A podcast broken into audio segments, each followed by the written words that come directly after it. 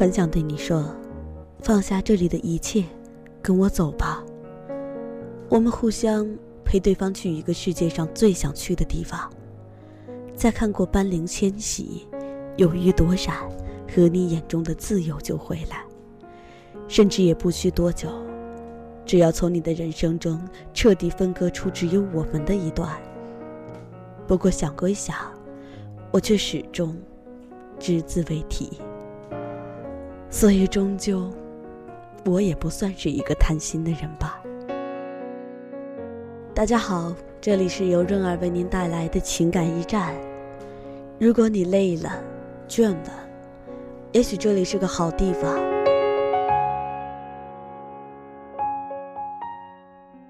当我们在谈论友情、爱情、亲情的时候，我们在谈论些什么？在我看来，这世上所有的情感，若能幻化成为没有妒忌之心的亲情，才能算完满。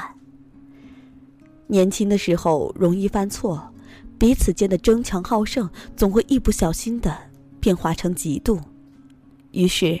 当你听朋友分享他的喜悦时，你偶尔会有些失落，甚至会埋怨命运没有同样的眷顾你。人活一世，我们最终总应该豁然开朗。锦上添花的人多，雪中送炭的人少。可给你锦上添花的人，未必在真心与你交好；雪中送炭的人，也未必。能在你一朝成名之时与你共享喜悦。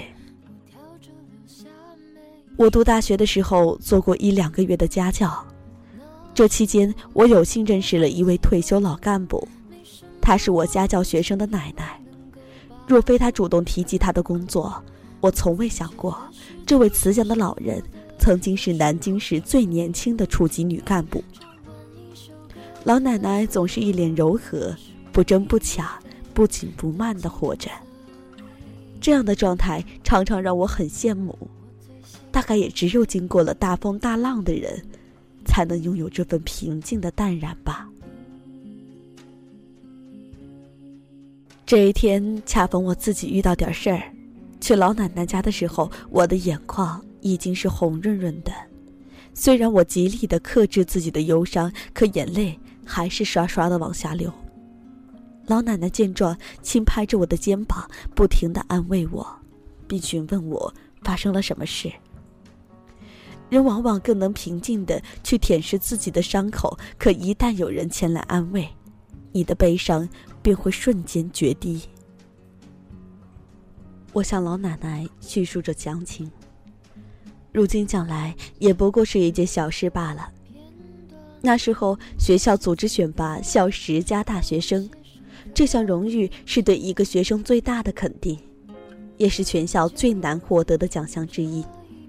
经过学院老师商议后，他们决定推选我代表电气学院参加十佳大学生的选拔。听到这一好消息的时候，我兴奋地与我的闺蜜分享了喜悦。出乎意料，与我共同成长、一直视彼此为另外一个自己的他，在听到这一消息后，毫不掩饰地质问我。为什么没有推选他？此话一出口，他显然也有些后悔。我们面面相觑，惊觉出一丝丝的尴尬来。后来，闺蜜去找了辅导员，直言不讳地对此事表达不满。但大局已定，辅导员只是用了一些不成文的理由搪塞了她。可当我知道这些事的时候，却有种遭到背叛的感觉。那时候，我的世界观非黑即白，没有所谓的灰色地带，因此我无比的委屈，觉得友谊竟还是战胜不了人善于利己又善妒的考验。当我把这件事原原本本的述说给老奶奶听时，她没有安慰我，而是又给我讲了一个她的故事。原来老奶奶在知识青年下乡的时候，也结识过一位性情相近的好朋友，他们一直以姐妹相称，亲密的不分彼此。之后，他们都回到了南京，见证了双方从结婚到生子的幸福。在她的姐妹生活不济之时，老奶奶经常倾囊相助，给她送去吃的、穿用的东西。可久而久之，这样的好心竟让她的闺蜜产生了强烈的自卑感。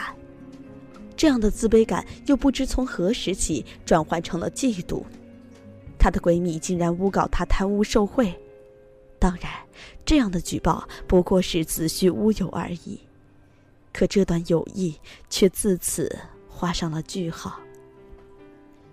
后来，她闺蜜的老公发了家。老奶奶从他们共同的朋友那里听说，许多在她贫困潦倒的时候与她断了联系的朋友，如今都开始向她靠拢。他们经常约在一起逛街、打麻将、做 SPA，当然，他们也大多是有事相求，比如求个工作、求个门路等等。老奶奶每每听说关于她的好消息时，总是笑而不语。很多人都以为老奶奶是嫉妒闺蜜如今富态的生活，但老奶奶告诉我，在她的内心里从来没有忘记过他们做知青的时候彼此一起走过的日子。所以，她只是不愿意做锦上添花的人，但却是从内心里真心替她高兴的人。人生无常，她闺蜜的老公在发家后不久便出了轨。而且无耻的将身无分文的她赶出家门。老奶奶说，那天天很冷，她在凌晨两三点的时候接到了他的电话。虽然已经多年未曾联系，她在接到他电话的时候，便已经预感到他出事了。他大半夜的将她接来自己的家，并将孙女的床让给她睡。那一夜，她安静的听他絮絮叨叨的诅咒她那绝情、卑鄙的老公，听他抱怨这些年他竟狠心不与他联系。老奶奶抱着不停哭泣的他说：“比起锦上添花，我更愿意做你雪中送炭的人。这些年，我并没有因为你举报我的事而记恨过你，也从来没有因为你过得如此风光而嫉妒过你。”这大概就是我理解的最好的友谊。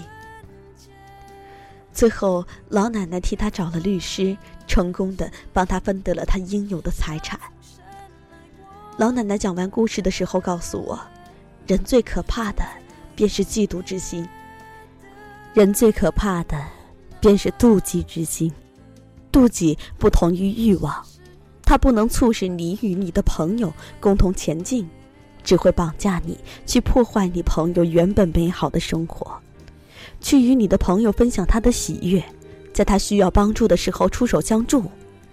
真情总能化解这世间所有的炎凉。为什么我们听了那么多的道理，却仍旧过不好这一生？因为我们只是在听这些道理，却从未身体力行。大学毕业后，我继续读取研究生。我的闺蜜则找了份不错的工作，于是她开始比我富有。我常常有意识地疏远她，因为看到她不停装进新衣服的衣橱，不间断有化妆品进入的梳妆台时，我会去比较。这样的比较倒还不算恐怖。可当她告诉我她找到了一个绅士、多金、多才的男朋友时，我内心的妒忌之火便开始蔓延。虽然我并未做过伤害他的事，可每每他与我分享他与他之间浪漫的爱情故事时，我再也不是一个倾听者的身份，我甚至偶尔还会诅咒他们尽快分手。再后来，我们渐渐疏远了，可在我最无助的时候，他还是作为我亲人般的朋友，在半夜里打车来学校陪我。那一夜，我们彻谈了一宿。从大学时候选举十佳大学生开始，聊到后来我们各自的境遇，彼此在坦诚了双方曾经有过的妒忌之心之后，便开始互相嘲讽。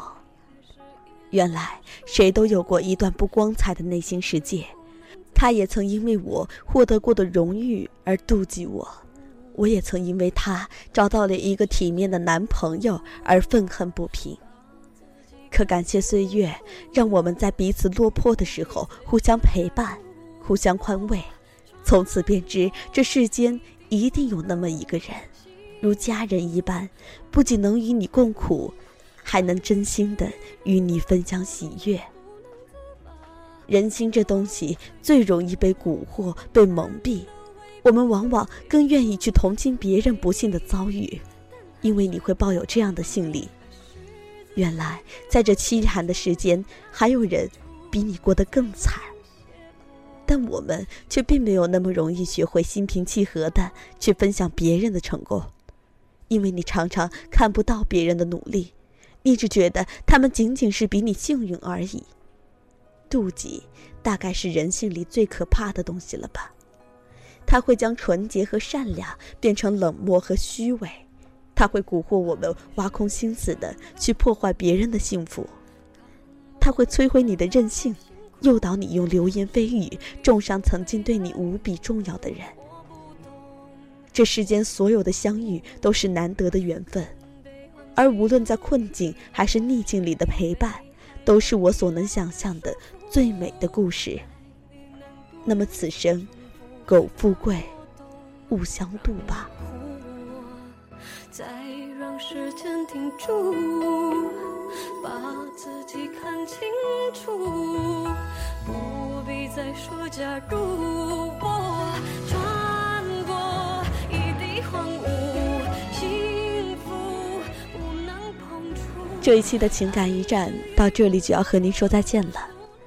仍而下期同一时间，与您不见不散。